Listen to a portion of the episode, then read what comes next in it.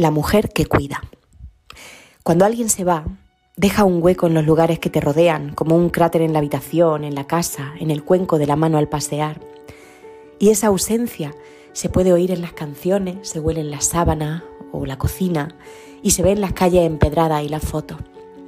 Es un hueco seco, sordo, que deja sin respiración y que poco a poco se va alejando dejando solo un recuerdo distorsionado y cosificado en algunos rincones que cada vez se visitan menos.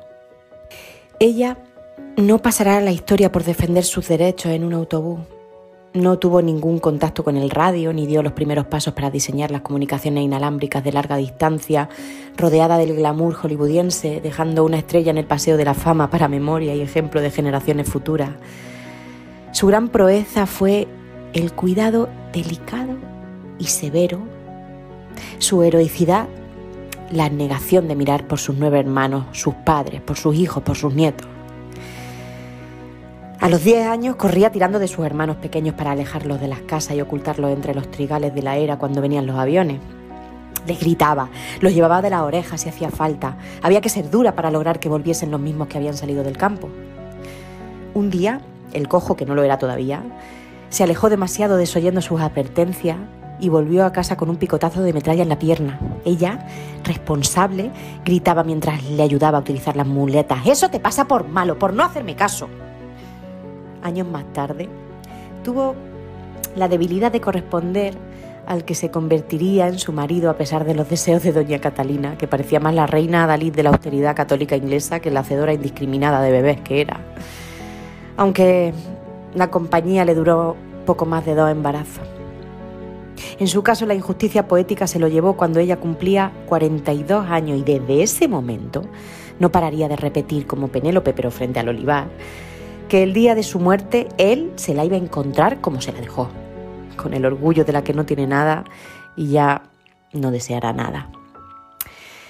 Tuvo que trabajar, cuidar y trabajar para sacar adelante a una transgresora y a un emprendedor.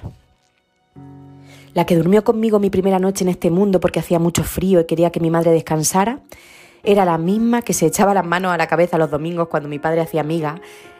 E imitábamos a coro la frase que sabíamos que iba a repetir como una cantinela mientras nos burlábamos.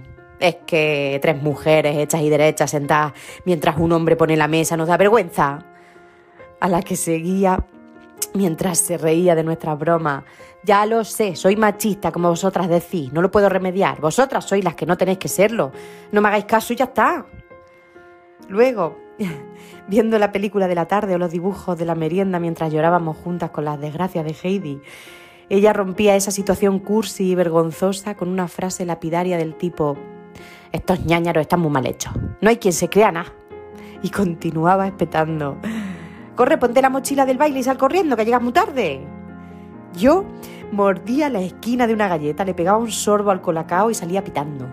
Ella desde la puerta me gritaba, discreta, que es que eres muy discreta, que es que lo sabes hacer todo con mucha gracia y mucho arte, que sabes de todo. Y yo aceleraba el paso completamente motivada para llegar a ser una gran bailarina. Hace unos días después de entonar con un hilillo de voz que España linda al norte con los montes Pirineos, me contaron que se le antojó una piruleta y que saboreó nostálgica de la niña que nunca fue.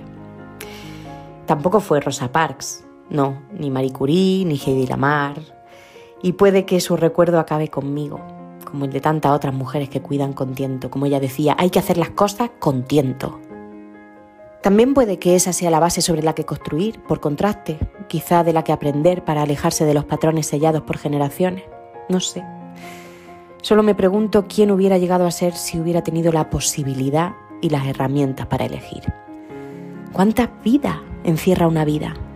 ¿Cuántas veces se hubiera permitido enamorarse, reír, bailar? ¿Qué hubiera pasado si ese orgullo se hubiera transformado en amor propio? Esa abnegación en tesón, ese aguante en resiliencia. Cuando alguien se va, deja un surco de recuerdos confusos y desordenados que asaltan cuando menos te lo espera. En tus manos, al estirar la sábana, en el beso delante de las cámaras que sabes que provocaba admiración y pudor aparte de iguales, en el por de bra que le causaba verdadero embeleso.